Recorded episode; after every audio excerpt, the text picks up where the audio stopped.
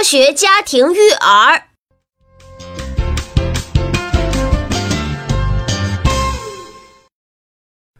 今天是唐爸唐妈产后嘿嘿嘿那些事儿的最后一期了。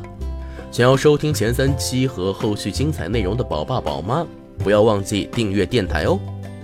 更多育儿知识，搜索关注微信公众号“科学家庭育儿 ”，ID“ 科学育儿二零一二”。爸爸妈妈们想知道的都能在这里找到答案哦。既然是最后一期，肯定是要说到大家最关心的话题了，那就是宝宝睡在身边真的会影响性生活吗？其实从唐爸的切身感受来说，还是受影响的，不自在呀。或者害怕吵醒小宝宝啊，诸如此类的原因，那是数不胜数啊。唐爸总结一些掏心窝子的经验，在本系列最后分享给大家。觉得说得好，记得在文章下方和音频页面点赞哦。对于会不会影响这个问题，唐爸的答案是肯定的。家里多了一口人，肯定会影响的嘛。但是这种影响并不是绝对的，完全是可以化掉的。当做甜蜜的小障碍。关于如何化解，我总结了三个方面，那就是互相理解、深入沟通和生活心意。这里的理解指的是夫妻之间的相互理解。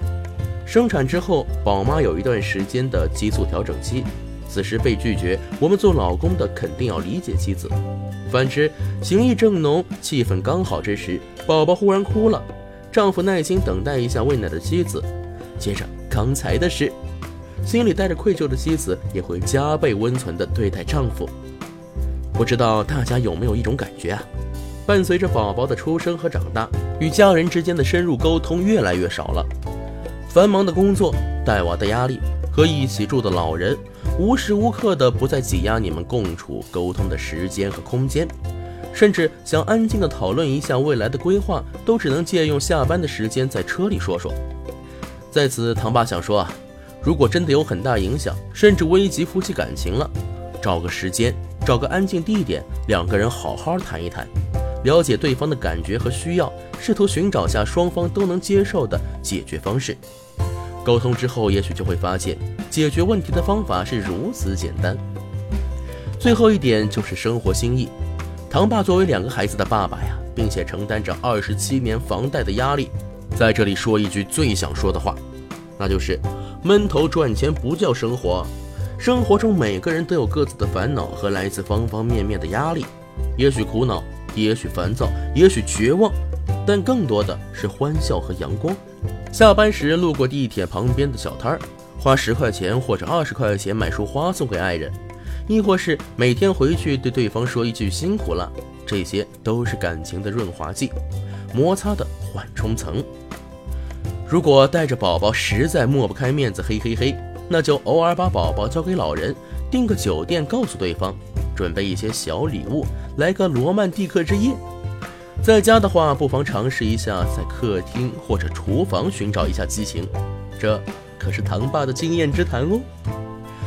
其实一对夫妻在能做到三件事就很幸福了：一起吃饭，一起睡觉，一起聊天。但是种种原因导致很多家庭并未能做到，甚至一些简单的事情都会引发争吵，让感情降温，甚至出现裂痕。